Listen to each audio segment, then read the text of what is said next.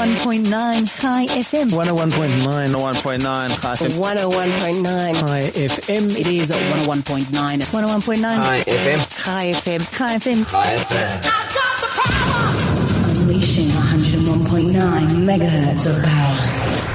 Hello, this is Sue Jackson on Finding Human, and today I'm really excited to have in the studio with me Bernard Katz and George. Uh, I can't even pronounce his surname, and he told me I must just call him George. His surname is spelt S Z E M E R E. Maybe you can pronounce it. But how did you say you pronounce it, George? Just tell me. Samara. Samara. Okay. And it's wonderful to have you both here. Thank you for being here. Bernard is a friend of mine. He is a, a financial wizard and he's, he's looking oddly at me. And he's also my encyclopedia. His knowledge of all things Jewish is absolutely amazing and other knowledge as well.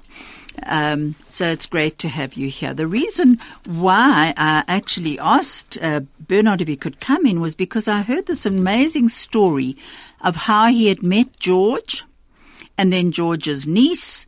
And can we start with that, please, Bern? Just tell me how you came to meet George. Uh, I do a lot of trips uh, to Europe where I go study up and visit Jewish communities and study up the history of the Jewish uh, communities that once existed there. And Raymond Joffe one day, about a year ago, said, Where's your next trip? So I said, Hungary. So he said, You know, I have a friend, George, who's from Hungary, who lives in Johannesburg. And his brother lives in Budapest, and you must get in touch with him. So he got me uh, Miklos's uh, email in Budapest, and I wrote to Miklos, and I said to him, amongst other things, do you have an interesting guide uh, who can show me around some of the Jewish uh, sites in Budapest? And uh, Miklos's daughter, uh, Kinga, who is George's niece, uh, replied to the email, and she said that she actually works uh, in the Jewish Museum in Budapest, and she's an accredited tour guide, and she would be more than happy to take us around. So I booked a five-hour tour for the group that went with, and uh, we had a very pleasant uh, five hours on a Sunday morning with Kinga showing us around the Buda area of Budapest, which is in fact less well known for its Jewish history uh, than the Pest side. And and uh, Bernard, did you learn a lot from her? Did you go on in con- contact with her after those four hours? Correct. Well, she was very interesting, and uh, she also told us a lot about her family history. Right. Uh, so, and had you got that family history from George when you met him? no, I actually didn't meet George before we left. So the Ah. first time I met George uh, was actually after we got back. And it was actually in Killarney, and I saw Raymond Joffe, and I, Raymond said, come and have lunch with me, and I sat down and we had lunch, and he said he's phoning George, and uh, Raymond says George is in Norwood, but George wants to see you, and George is on his way. so that was the first time I met George, and it was actually Erev Rosh Hashanah last year. Right. And George arrived, and I, we had a chat. I thanked him very much for the introduction to Kinga, who was an outstanding tour guide and explained to us a lot about the Jewish history. And then I said to George, and by the way, I know a lot about your family history. And, uh, and was he surprised by that? Were you surprised by by Bernard knowing so much about your family history? Well, I was really surprised. I was really surprised and I was really very pleased about it as well. What did you learn from Bernard? Uh, Bernard learned, I learned from him that he appreciating my family history. He is uh, uh, more up to date uh, on the Jewish history, even in, in Hungary, because uh, I didn't know much about the Jewish history, and uh, and because uh, also the knowledge what she received from Kinga as well. Okay. And you left Hungary. You tried to leave first when you were 16. and then you were caught and you weren't allowed to leave, and then eventually you left when you were 18. Is that right? Yeah, I left in 1950, yeah, 18, that is correct. And why did you choose South Africa? Uh, South Africa, no, it was a simple choice because my uncle was already living here and my sister was already living in this country. That's, so there was, it was a simple choice. I, I came, I was in Sweden half a year and from Sweden I came here. And did you come straight to Johannesburg? Actually, I went straight to Cape Town. Okay. And I, my uncle had a friend in Cape Town, and he was showing me around in Cape Town. And then I came up by by train to Johannesburg. I'm surprised you left Cape Town. I mean, it's so beautiful. well, I had again no choice. yeah, you came, and was your sister in Johannesburg? Yes, my and sis- your uncle. and my uncle. Okay.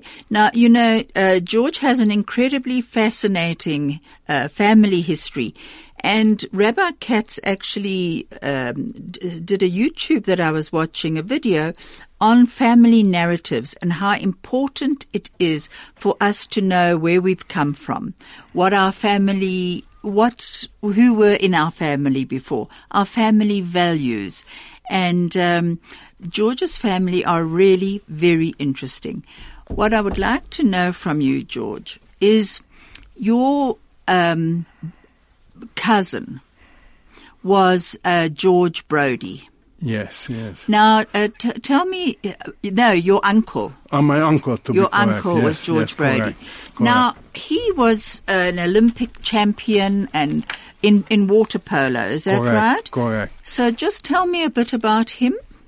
Look, uh, he in Hungary, one of the way to to escape anti-Semitism to go into a sport, and a lot of Hungarians try to do well in sport. Eastern Europeans, and my uncle was recognized at the age of 17 or 18 as a good material for water polo. And then he got into the national team, and he played for a team which was never beaten. They beat, uh, they had two draws against Germany, that's the only two draws. They beat the European Select 11, I think 9-2, and he was the coach of South Africa, which went to the Olympic Games in 1916 Rome. He, he coached there, and so he was very successful in water polo, and he on on on on Facebook or anywhere else, uh, they write about him as one of the greatest goalkeeper of all time. Is that so? So- now, Bernard, you also have information on him and his Olympic medals, don't you? Yes, Just tell well- me a bit about that. George's uncle won uh, gold medal in what 1932 Olympics And 1920 and then 1936 in Berlin. So it was a particularly interesting Olympic Games, you know, for a Jewish athlete uh, to win a gold medal. Absolutely. And uh, George actually just showed us a photograph of the names of various Jewish Olympics, Olympians. You actually gave a talk about that at Limmud. Um, just tell me, name a few Jewish Olympians. Or were these ones that were actually in the Berlin Games? There were quite a few Jewish uh, athletes at, uh, in Berlin who won medals, uh, but uh, yeah, uh, and some of them were Hungarians. Uh, some even, yeah. So So, so George Brody won a gold medal for water polo in the Olympics. Yes. That's quite amazing. That must have really been a, f- a fist in his face for Hitler. From talk to music, from Johannesburg to Israel, from sport to business. This is 101.9 High FM. Hello, this is Sue Jackson on Finding Human. My guests are Bernard Katz and and George, and um, our topic is hungry, left and found. Literally, it's uh, because um, George left Hungary uh, Bernard went and he found the history for, of George's family, which is really fascinating. But just before the break, we spoke about the Olympians and the Berlin Olympics, and we mentioned that George's uncle, uh, George Brody, was actually part of that. And Bernard, you, you actually know a few others, don't you? Yeah. Uh, you know, you spoke about the talk I gave at Limmud. I remember telling Jonathan Burren, I was giving a talk on Jewish Olympians, and he said to me, Is the talk going to be three minutes, or do you think you can extend it to five minutes? Um, but Jonathan's wrong, and, and so is Chaim Bermant, who wrote a book on the Jews, and he had a chapter on Jewish sportsmen. And in that chapter, he wrote that the only sport that Jews had been prominent that was horse racing, and of course, there the horses do the running. but they're both wrong because uh, Jews have actually outperformed in the Olympic Games, and we mustn't think of it in terms of our Lithuanian Jewish heritage. Uh, but in the modern Olympics, Jews have won 400 medals at the Olympics, but that includes team sports. So it's a little bit. Uh, one needs to be a bit careful how one does the calculation. But of those 400 medals, 80 have been won by Hungarian Jews. Good heavens. So Hungarians make up 20%, and probably Hungarians of all the countries where Jews have participated in the Olympics, Hungarian Jews have fared the best. Uh, and particularly in sports, uh, fencing, uh, swimming, uh, water polo, like George's uncle, uh, and f- funnily enough, uh, wrestling as well, which is a sport you wouldn't expect, and of course gymnastics. Gee whiz, is that so? That considering the number, Oh. you know, Jewish numbers in the world. That's actually amazing. And there are many very interesting. A lot of the talk actually did discuss Hungarian Jews who had won uh, medals at the Olympics. There are lots of uh, very interesting stories, including another water polo player, uh, Georgi uh, Gyarmati. John who was the captain in 1956. And in 1956, after the team left Hungary and arrived in Melbourne for the Olympics, the Russians invaded Hungary. And there's a very famous water polo game was the semi-final between Russia and or between the Soviet Union as it was then and Hungary. And the Hungarians, just, there were three Jewish players in that Hungarian team, including the captain Gyarmati. And they decided they were going to provoke the Russians, uh, but they weren't going to engage in violence. And they provoked the Russian, and within a minute, one of the Russians had already been sent to the cooler. And the Hungarians then built up a 4 0 lead. And it infuriated the Russians. Uh, and there was enormous amounts of fighting and friction in the pool. And eventually, towards the end, one of the Hungarians got punched by one of the Soviets. And also in the crowd were a lot of Hungarians who were living in Melbourne, and they were actually also baying for blood. And eventually, the Hungarians won. Uh, the umpire stopped blew the final whistle before the end because he was worried about the safety of the Russian players because the Hungarians in the crowd were starting to move down into the pool area. Uh, and it's one of the most uh, famous uh, water polo games uh, or Olympic events. Uh, ever staged in the Olympics because there was blood in the pool by the time uh, the event was finished. And it's also quite interesting. The Hungarian player who was punched was not a Jewish player, but he later emigrated to North America and became the coach of Mark Spitz. Oh, is that so? Gosh, that's amazing. And Hungary the next day went on to beat Yugoslavia and won the gold medal.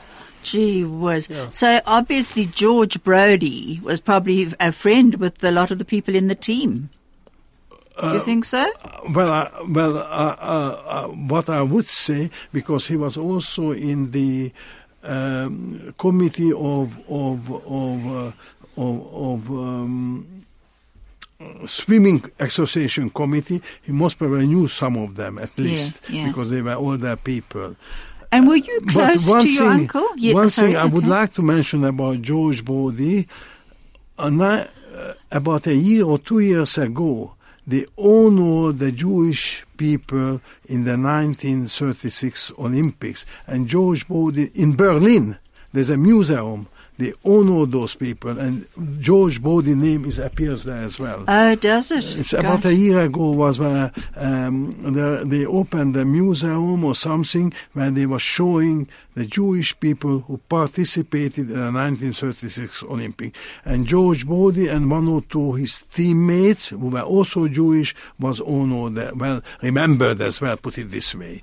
Gosh, that's fascinating. And tell me, George, were you close to your uncle? Well, I was in a way very close because he also liked sport. I went to see with him when uh, Real Madrid was playing here against the unofficial South African Invitation 11 because of the boycott, and we went to the Rand Stadium. And the Rand Stadium, so I he was inter, and a lot of times I went with him to visit the tournaments and he was a very good-looking man. Oh, well, well you are Oh, also, you know, he was an extremely good-looking man, and uh, and so we we were we were you know very friendly with each other, obviously. and was he close to your sister?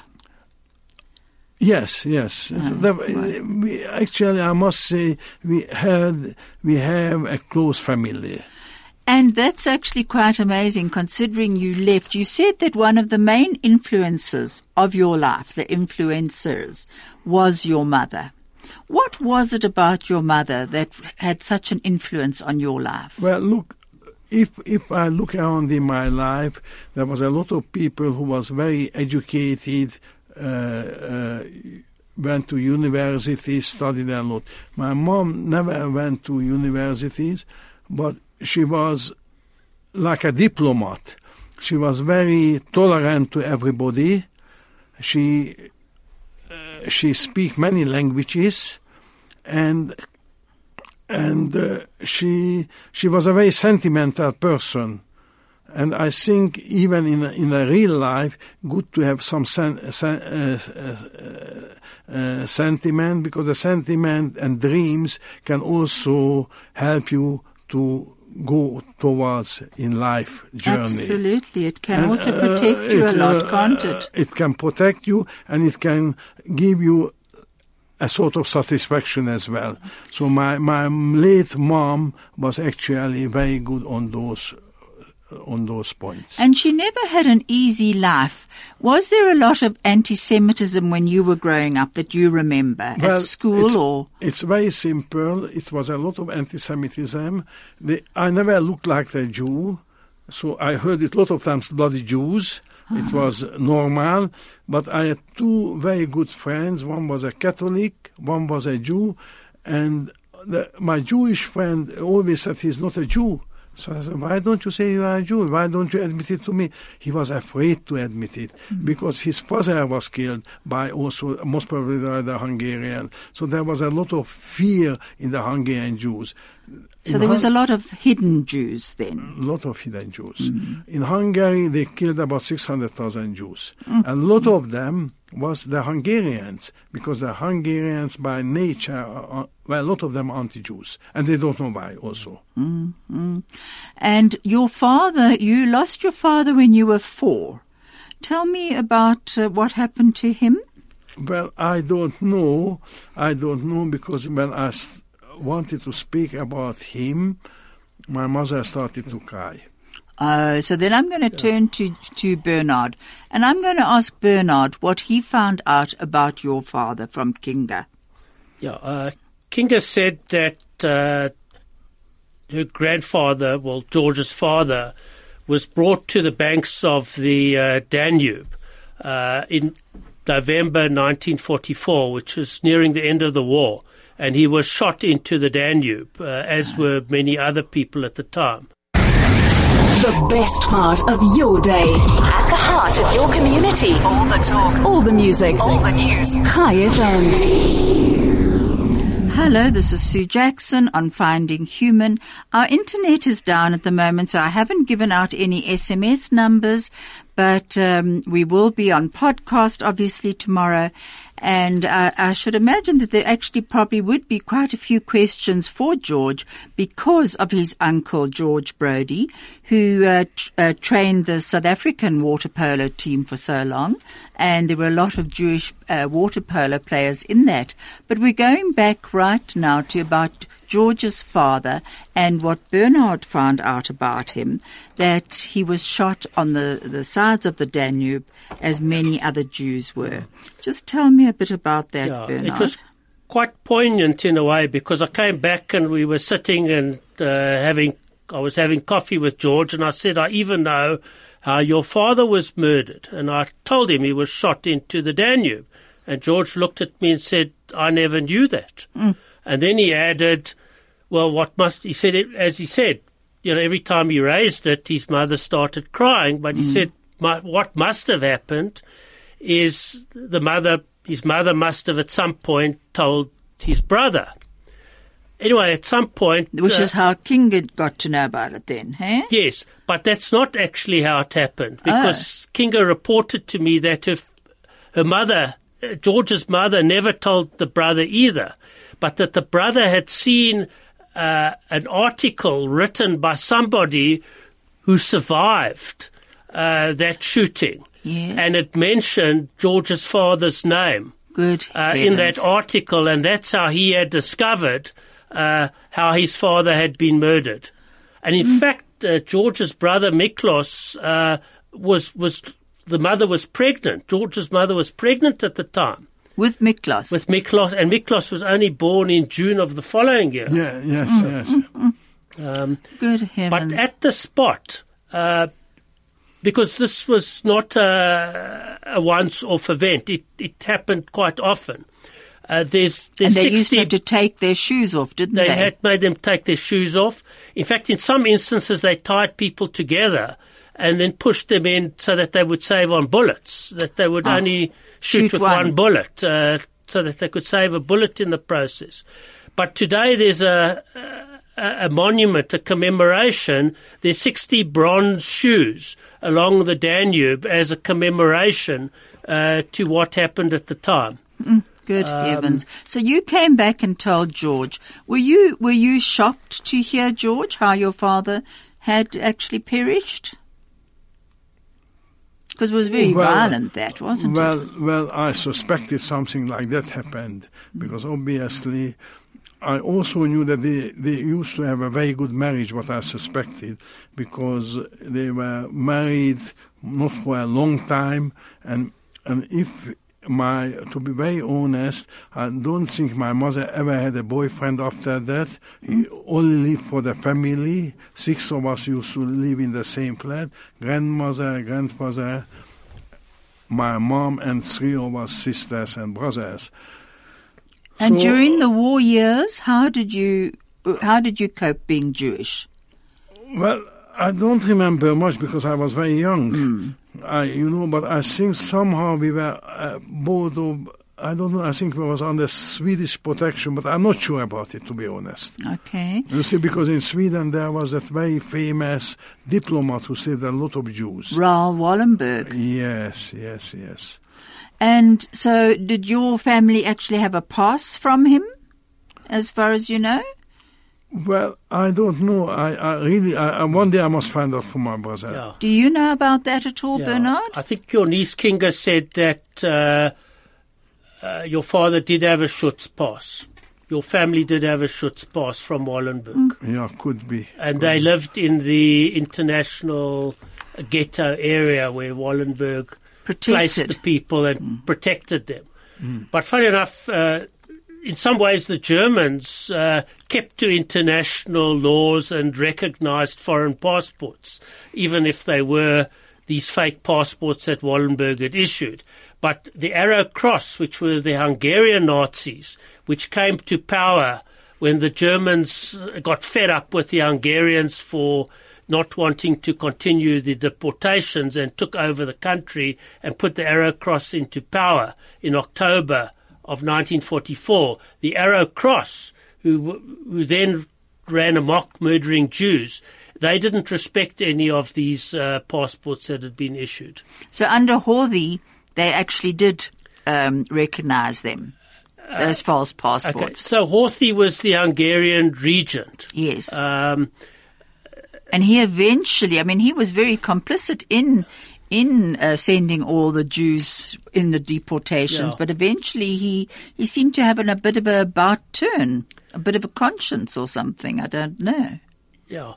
Look, uh, the issue around Horthy is quite controversial. Uh, there are some people that uh, dislike him intensely and uh, view him as a collaborator with the Nazis. There are other people that regard him as a hero and actually say that because of him, you know, half or the Jews of Budapest were saved. Uh, and he's responsible for at least some of the Jews of Hungary surviving. So it's a controversial matter. Uh, the Hungarians were government uh, under Horthy. Horthy was an anti-Semite, anti-Semite, and his government was anti-Semitic, but they weren't that bad that they wanted to participate in the German annihilation of Jews. So they did resist uh, providing Jews for deportation. They did provide some Jews for uh, labor battalions early on, and, and some Jews were deport, deported early on. But from March 1942, which was quite early in the war, uh, Horthy appointed as the prime minister uh, a man by the name of Miklos Kallay. And Miklos Kallay w- was not prepared to participate in any deportations whatsoever. And he be, remained prime minister till March 1944. So that was for a period of two years. No Jew got deported out of uh, Hungary. But the Germans then got fed up because they were pressurizing the Hungarians and the Hungarians weren't prepared to uh, assist. And they then effectively staged a coup d'etat and uh, the Germans took control. Uh, Kallay was sent off to Dachau. He survived the war, uh, but uh, he played no further role in the government position in Hungary, uh, and a, a pro-Nazi prime minister was installed. Eichmann arrived uh, in uh, Budapest, and that was 18th of March 1944, and from the 15th of May uh, till the 9th of July, that was a period of 56 days. 450,000 Hungarian Jews uh, were sent to Auschwitz. Uh, effectively, it amounted to all the Jews other than the Jews living in, in Budapest. So the countryside during those 56 days was cleared of Jews completely. Isn't it a terrible thought? You know, when you think of anti-Semitism right now raising its very ugly head, how quickly it can mm. actually happen, Bernard. It's, it's very frightening. But George, I mean, look at you. You, you had a chance of survival, which you, you weren't even aware of because you were very young. And your mum obviously hid a lot from you and made life seem very normal to you. Did you go to school when you were very little? I went to school. I went to school. And it was not a problem. And uh, what to comment on Bernard, it's it's really amazing because I was an impression of 600,000 Jews uh, died. Now, he mentioned a figure 450,000. So in that 56 day period, more than two thirds of them was died or killed, put it this way, or so, so, that is the, so you see, that shows my, my father was actually declared dead, presumed dead in court, I think in 1947 or 48, because, uh, well, he, you know, if, if he was presumed dead in court and say that he most probably died or something. So was he killed because he was a Jew or was he part of the resistance movement? Do you know? Bernard? Uh, George's father. I presume he was killed because he was a Jew, Because because, I don't think Jew. there was much resistance in At that Hungary at stage. the time. Mm. But, uh, No, there was no resistance in Hungary at all. And um, George, going back to you, uh, so you've been here for a long time. You've lived in South Africa for a long time. Your grandfather, Erna Brodo, Brody Elmer Brody. was a Hungarian MP. So you come from a very illustrious family, actually. Well, put it not only as a very nice family. Good. Let's, let's put it that way as well. Did they have good values, your family? Well, You said your mother did, certainly. Well, they had very good values because uh, his profession was lawyer. By lawyer, he was the last Jewish MP in the parliament, uh, and um, and my grandmother was also a very forward-looking lady. She had a newspaper, or she was participating in a newspaper, which was sort of advocating woman liberation even on those days. So I think I had a very uh, and I some some of my family there was a very famous Hungarian writer Brody Sándor. In Hungary he was very famous. And uh, so I think uh, everything is comparable in this world but we would compare with the others favorably put it this way. Good.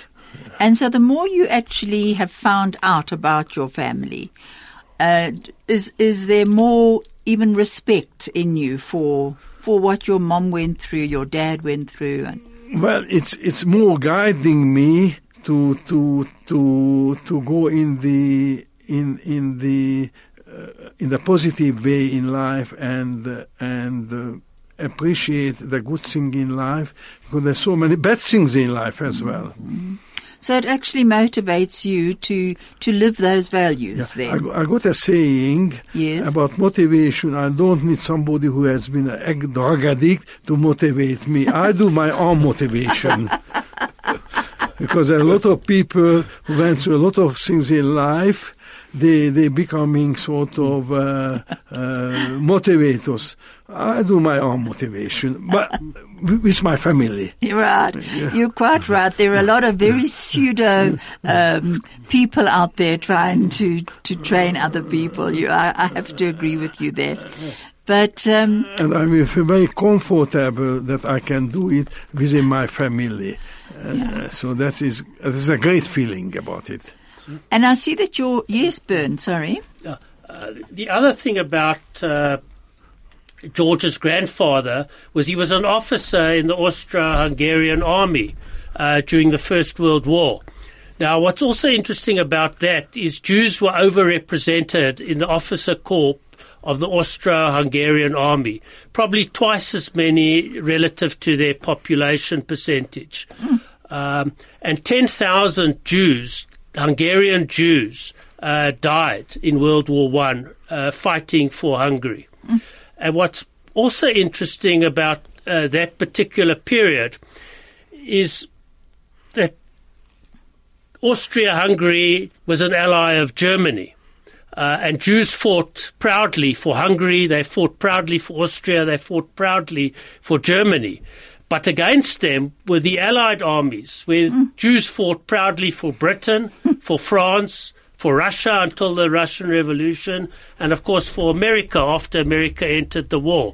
So you had a situation of Jews fighting on opposite sides of uh, the World War One conflict. Hmm. Isn't that amazing? Um, the, and then what? the other interesting thing about that time, probably the pinnacle of the golden age of Hungarian Jewry, was between uh, the establishment of the Austro-Hungarian uh, Empire in 1867 and World War One. Uh, at, during that period, you could say Jews almost created Budapest. You know, I was reading an article that you wrote, and it said during this period, Hungary experienced le- high levels of economic growth, and a major. Um, uh, the Jews played an important role in this, and you say here by World War One, fifty-five to sixty percent of the merchants were Jewish. The percentage in literature and arts was 26%. journalism was 42%, law 45%, and medicine 49%. And uh, you t- spoke about your uncle, you know, uh, uh, as being one of the journalists, uh, a writer. So, uh, uh, in no other country in Europe, this is what you go on to say, Bernard, did Jews have so much control of an economy as in Hungary. Do you think this probably caused a lot of jealousy? look, look, the percentages are staggering if you think about it. We, you know, a population group makes up five or six percent of the total and contributes those kind of percentages to so many Staggering. important uh, functions. And I'm sure it, uh, you know, it was one of the causes. Uh, possibly the other cause was after World War One, there was a communist, a very short-lived communist government uh, led by Bela uh, Kun. Uh, and he was his actual name was Berela Khan, I think. Oh, yes. And I think of the 29 members of the cabinet or of his or uh, the government, 18 were Jewish. Huh. So that only lasted four months until uh, Admiral Miklos uh, Mik- Horthy, uh, Horthy, mm, you know, came in. took over. But certainly that also caused a lot of anti-Semitism. and because fact, a lot of the Jews were the, in the communist regime, weren't they? Correct, correct. Uh, and it's it's not only Hungary where that situation uh, played out with communist rule, and then you know Jews being associated with the communists, and then the nationalists taking over and blaming you know the whole communist period on on, on Jewish uh, the Jewish people. So. Uh, yeah, it's it wasn't an uncommon situation, but certainly it caused a lot of uh, hardship for, for Jews because many of them certainly were not communist. But Hungary was the first country in Europe to institute uh, anti-Semitic laws, uh, even before they were pressured by Germany to do so. Uh, and in fact, the first law was limiting Jewish attendance at the university to its percentage of the population. So if the Jews made up 40 to 50% of Budapest University, they then said, well, you make up 6% of the population, we're capping it at 6%. Uh, you know, Sure. So it then went further. very difficult. and said, well, we're going to cap your economic participation in certain areas to your percentage of the population. So it went from 50% to 6% in some areas. So it caused enormous hardship in the run up uh, to World War II.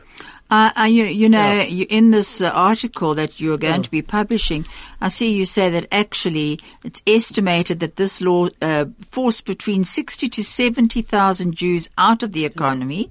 And if you take their families into account, 200,000 people were actually affected by this, which uh, is amazing. And the third anti-Jewish law was adopted in 1941, which forbade marriages between Jews and non-Jews. It was in 1941. Now, going back to Can you, I just yes. comment on that? my uncle's sport career was sh- uh, sh- cut short because he couldn't play in the national team because he was a Jew.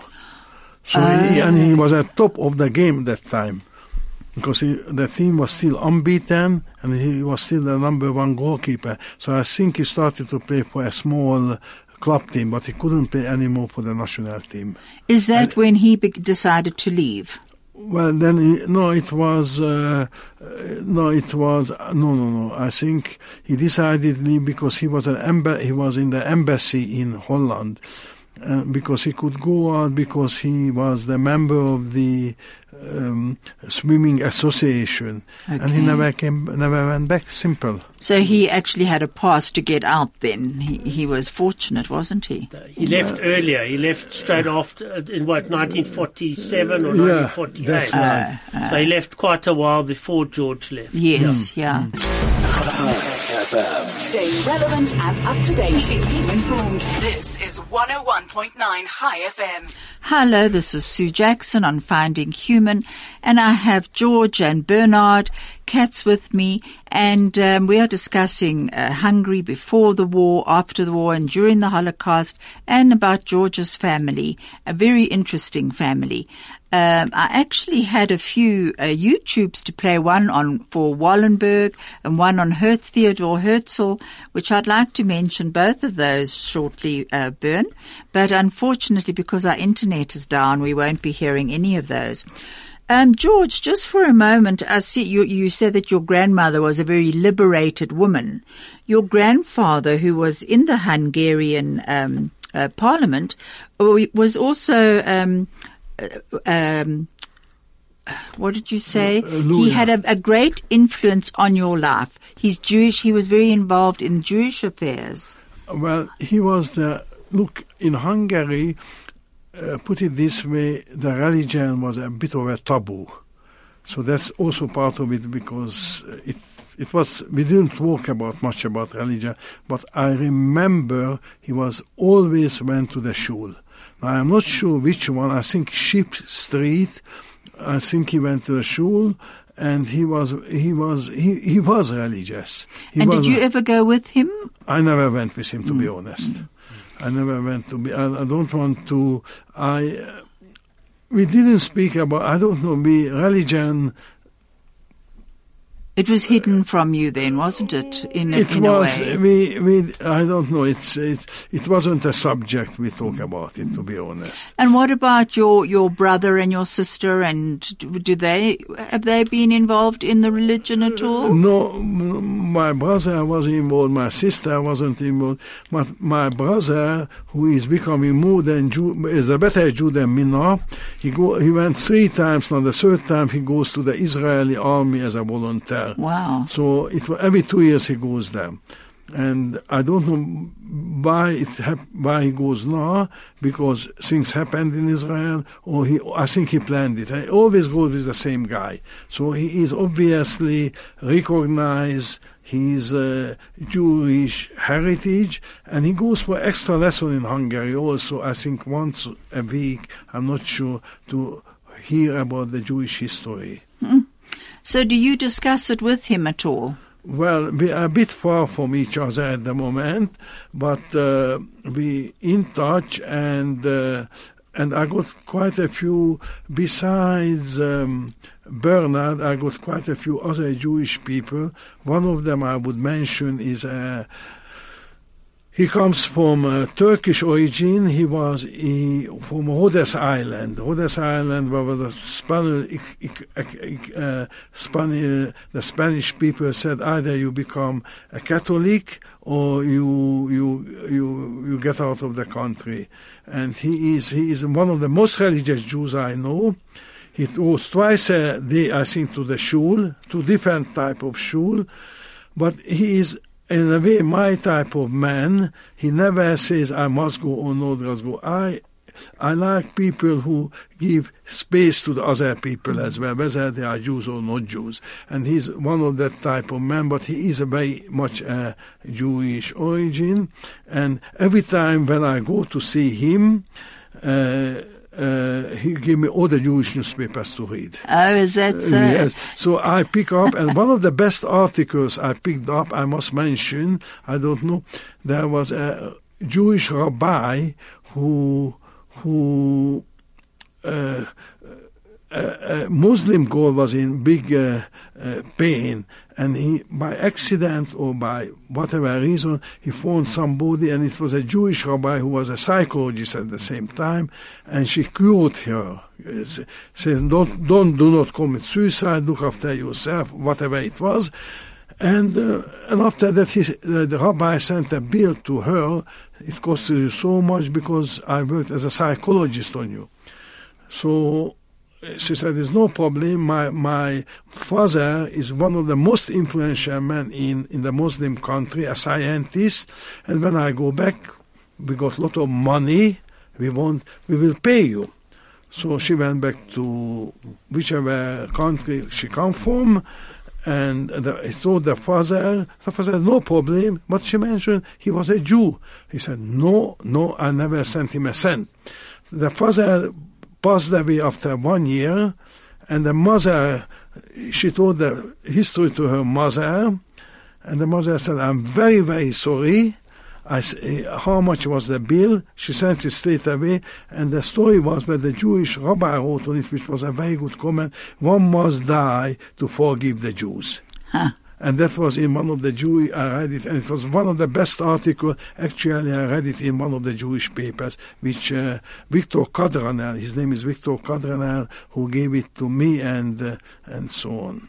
So, So- I am under a lot of Jewish influence, Yes, which I'm very pleased about. And I was just going to say, you obviously have pride in the fact that that's part of your history as well. Mm. Your the Jewish part of, of your history. Bernard, you wanted to say something? It's quite interesting because one of the comments uh, George's niece Kinga made when we were in Budapest was that her father's generation know nothing about Judaism because it was completely blocked off from them. Uh, I think because of the Holocaust and what happened in Hungary, and it's not uh, only in Hungary, it's in lots of other places all over the world. People decided it's better not to advertise your Jewishness. You know, let's uh, try and forget about it. Let's try and live as normal Hungarians or wherever they lived. And it's only now maybe because of the distance to the Holocaust, that people are starting uh, to reconnect with their Judaism or, or they're beginning to try and understand where they came from and to try and learn more about their Judaism. and it's what I said at the beginning. It's very important to know our narrative, our own story. You know what? It's because it's part of our us. It's part of our entire makeup, our DNA, and everything that comes before. Um, Bernard, just on that note, what brought you? What made you so interested in this? Because you take many groups to to Russia, to Spain, to all over the place. Friends, you make up a group of friends, and off you go. And you have done all the research into it. And I know a few people who have been with you who have said that you are the best tour guide imaginable. What made you so interested in this? Probably I'm interested in lots of things, uh, and some of those things include history, politics, Jewish history.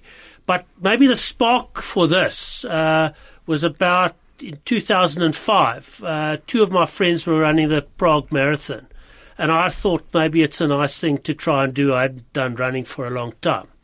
Uh, and they went with their wives. So my wife came with, and uh, one of them organised for a Jewish tour guide of the old Jewish area within Prague, and it was the most fascinating tour. It was by a, a Jew who'd rediscovered his Jewishness and had become very interested, and he was studying for a PhD in history. So it was probably the best guide we've ever had. And I don't know what happened, but afterwards I came back and I thought maybe this is something nice to do on a more regular basis. So, yeah, I spend a year maybe planning the trip, uh, the itinerary, reading up on the Jewish and the other history of the country. And then when I come back, I also write an article for Jewish Affairs, which is quite a difficult article to write. It's 6,000 words generally. And then also write a diary, which is a more fun thing, which is a third history, a third travelogue, and of course a third the humour and the interaction between the people who are there. So some trips we've had up to 11 people, for Spain, for example. Uh, and some trips uh, just uh, Karen and myself, for example, Germany.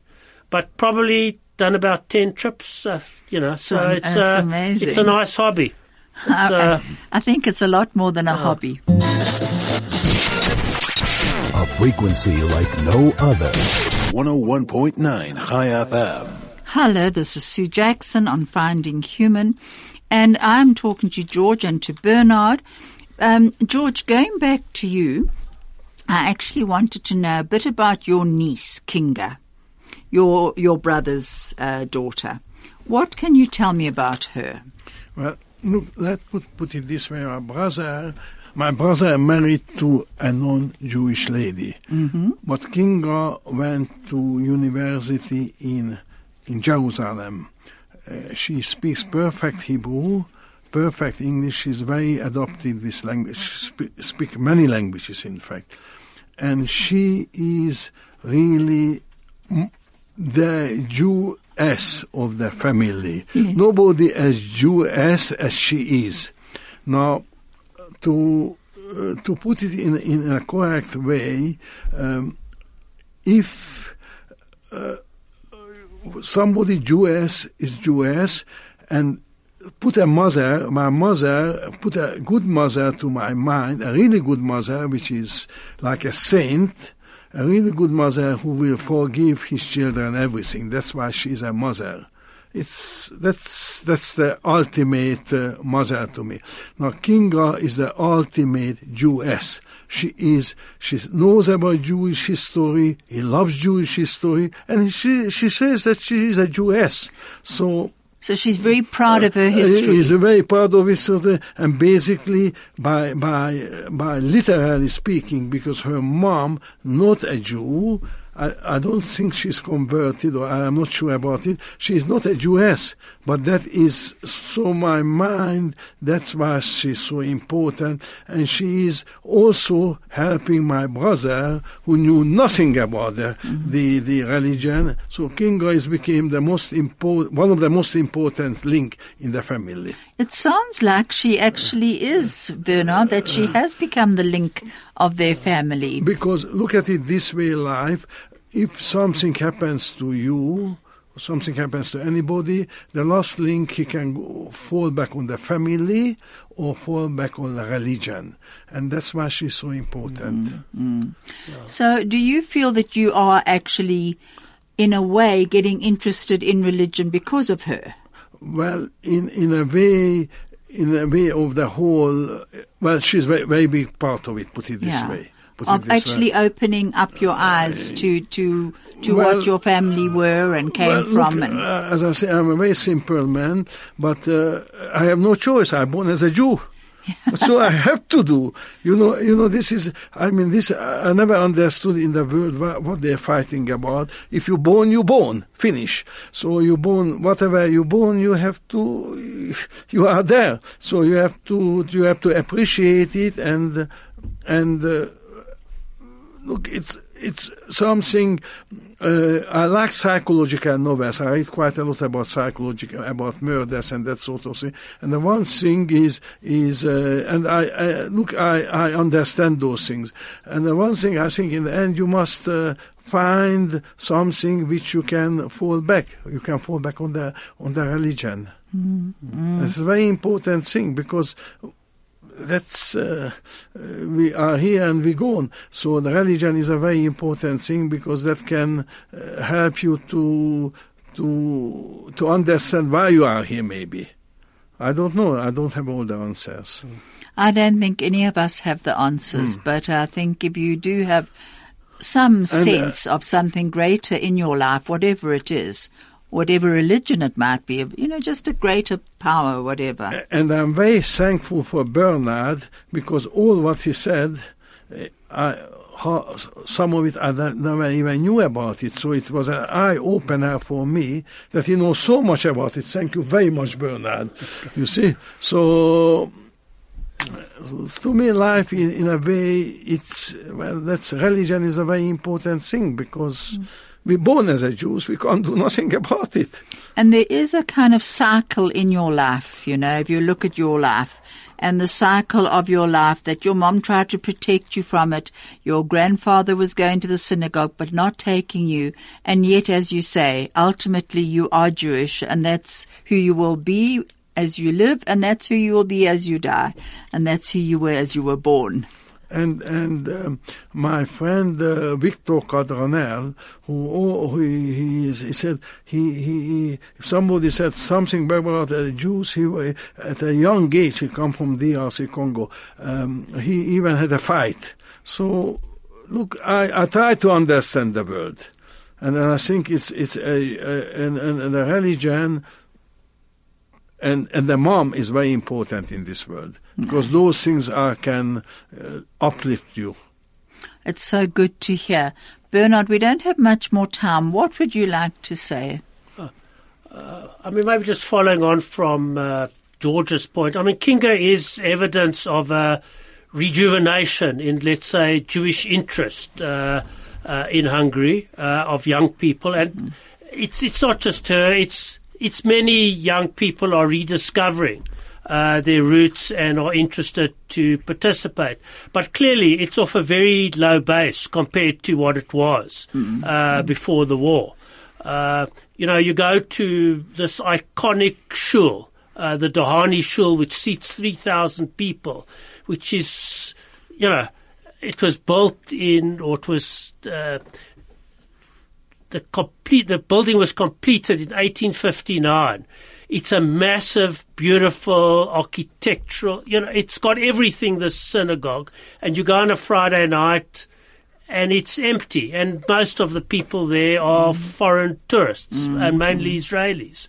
So, Amazing. You know, And you've that's, got. That's for another subject. I'm being told by Craig to wrap up, but that is for another program, actually, Bernard, because I also want to talk about Raoul Wallenberg and his his part of it. Next week, I have Edna uh, Freinkel on my show, and she is. Um, has been given many awards. One of them was from UNICEF as an outstanding educator, and she's the founder of the uh, READucate Tr- uh, Trust, which is fighting illiteracy and crime. And she'll be on my program next week and hopefully we'll be back on internet and have our SMS and WhatsApp. And thank you so much, George, for coming on the show. And thank you so much, Bernard, for being, introducing me to George. Thank you. Pleasure.